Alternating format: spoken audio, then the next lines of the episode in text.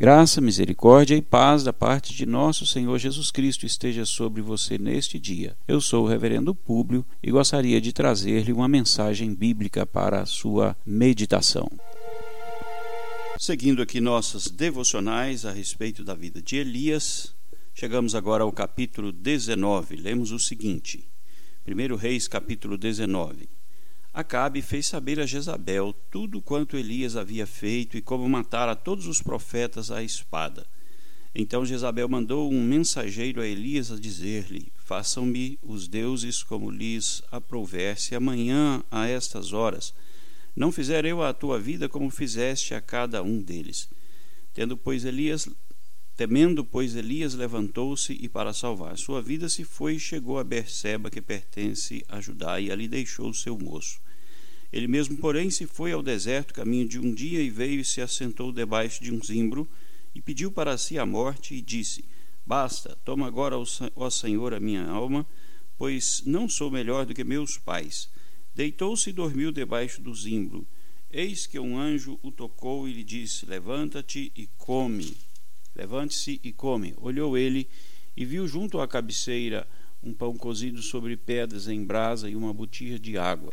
Comeu, bebeu e tornou a dormir. Voltou segunda vez, o anjo do Senhor tocou-lhe e lhe disse: Levante-se, levanta-te e come, porque o caminho te será sobremodo longo.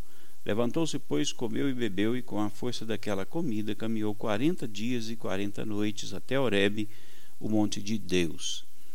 Muito bem, é esse texto muito é, maravilhoso, né, muito rico, conta a história deste servo de Deus maravilhoso que foi Elias. Mas o que eu quero enfatizar sempre aqui é como Deus está comprometido com o seu servo e como Deus está comprometido em sustentar o seu servo em momentos de crise, em momentos de dificuldade. E aqui mais uma vez nós temos esta este registro maravilhoso em que Deus continua usando o seu servo, mas também cuidando dele. E eu gostaria de enfatizar o fato de que Elias é homem, era homem como nós. Quem diz isto é Tiago na sua carta, capítulo 5, versículo 17, quando fala sobre Elias e o menciona como um homem, um mero homem. Ele, é, Tiago diz assim: Elias era um homem como nós. Admiro Elias, admiro todos os personagens da Bíblia, mas nunca podemos esquecer que eles eram também seres humanos.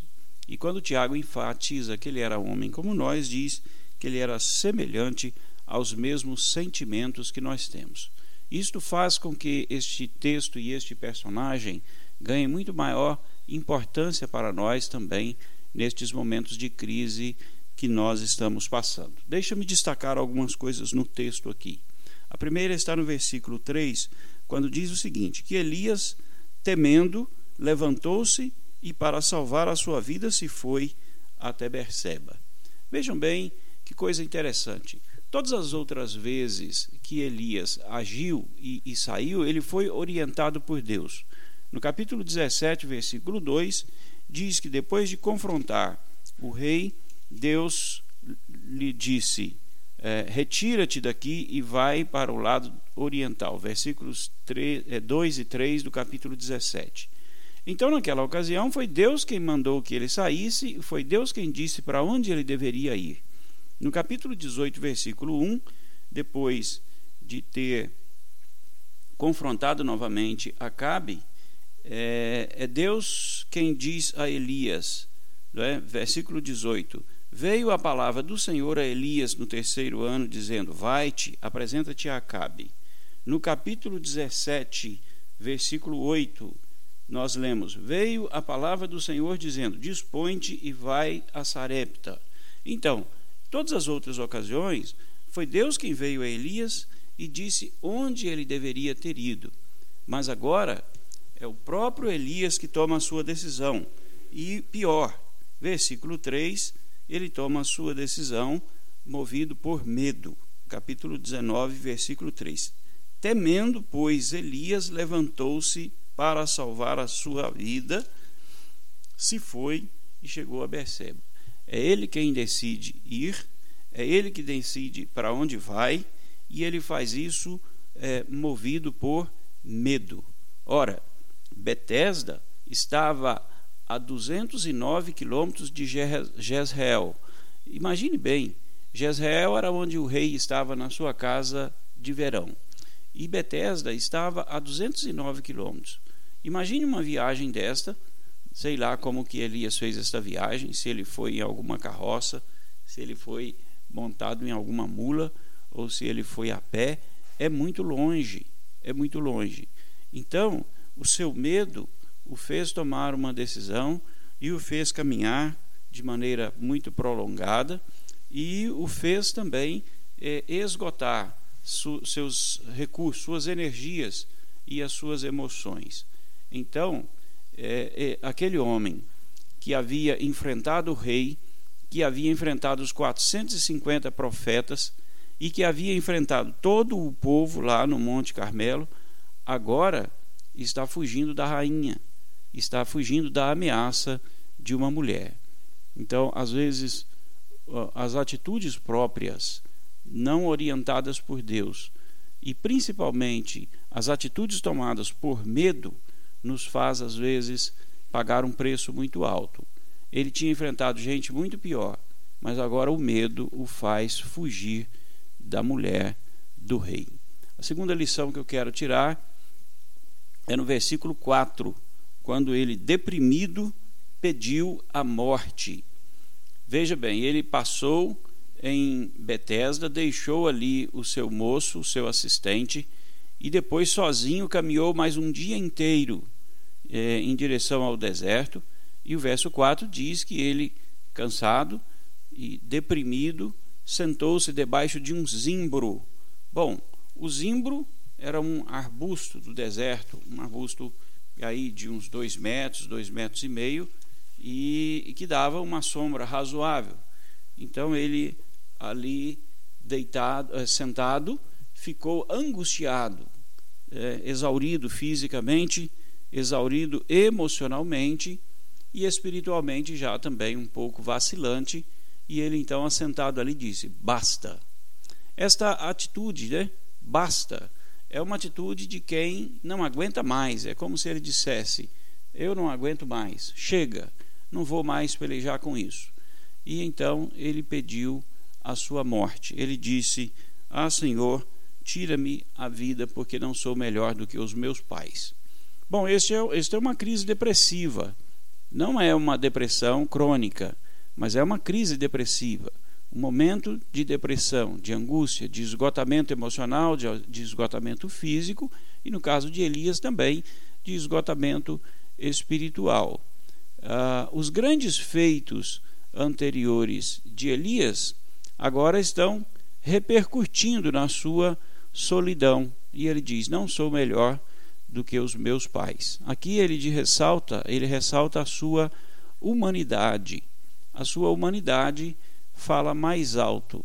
Ele está fisicamente esgotado de tanto caminhar, mas está também emocionalmente pressionado por tudo o que ele é, fez anteriormente.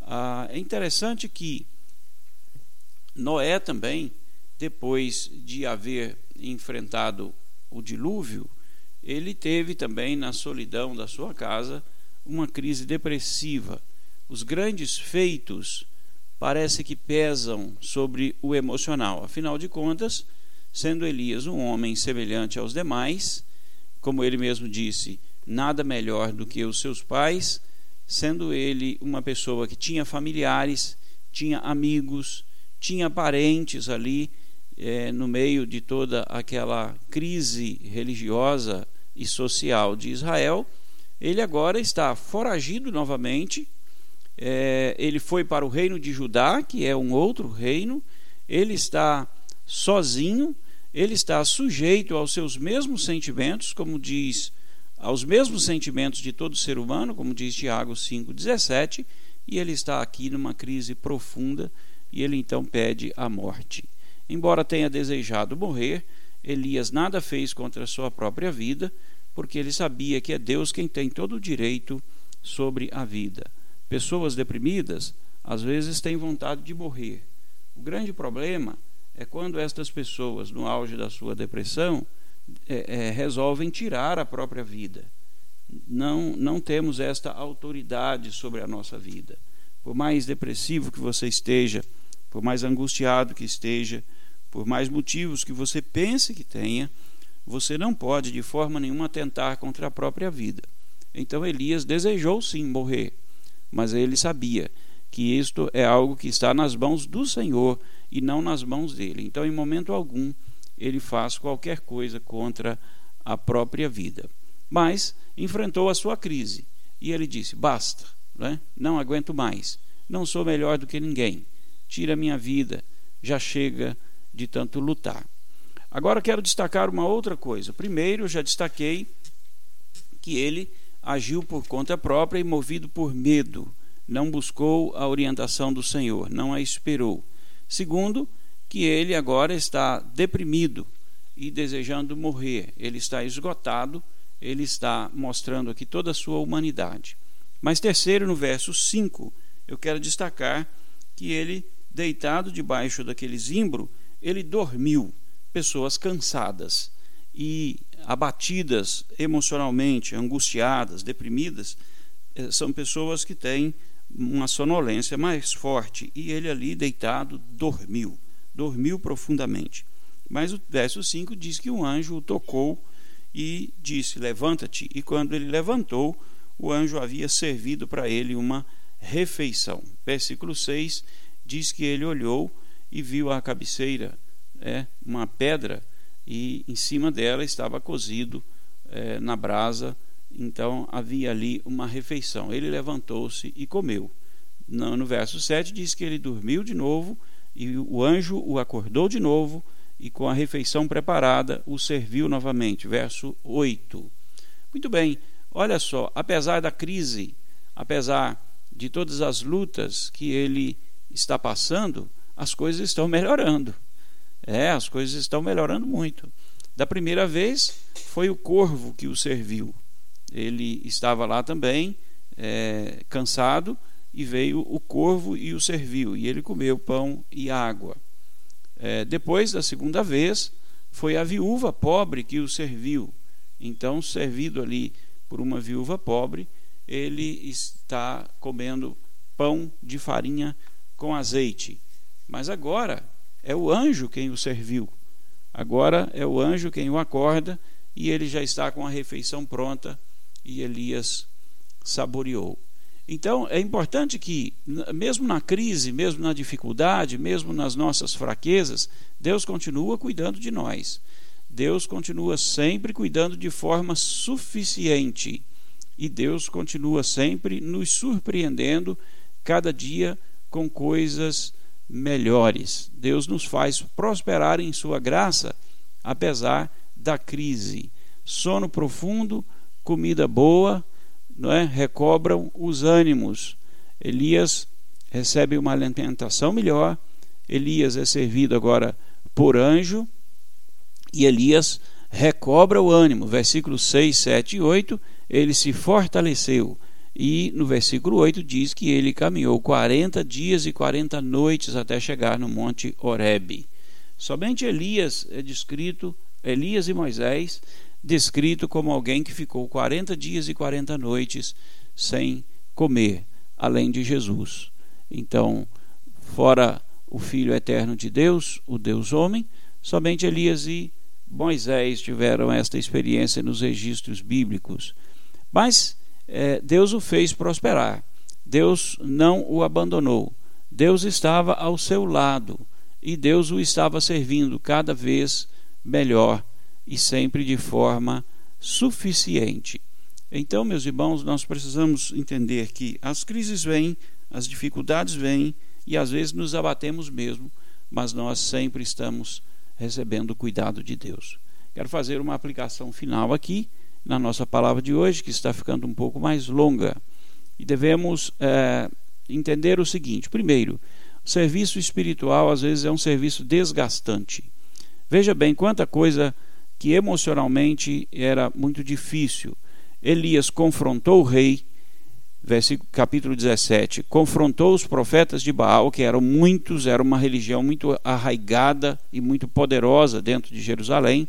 Então ele confrontou o rei, confrontou os profetas de Baal, 450 profetas, confrontou o povo, dizendo: Vocês são infiéis, estão cocheando entre dois pensamentos, vocês têm que voltar ao Senhor. Depois ele matou os profetas, depois ele fugiu é, é, de, de, de Jezabel, ele já havia fugido outras vezes, ele já havia fugido do rei, depois ele fugiu para Sarepta.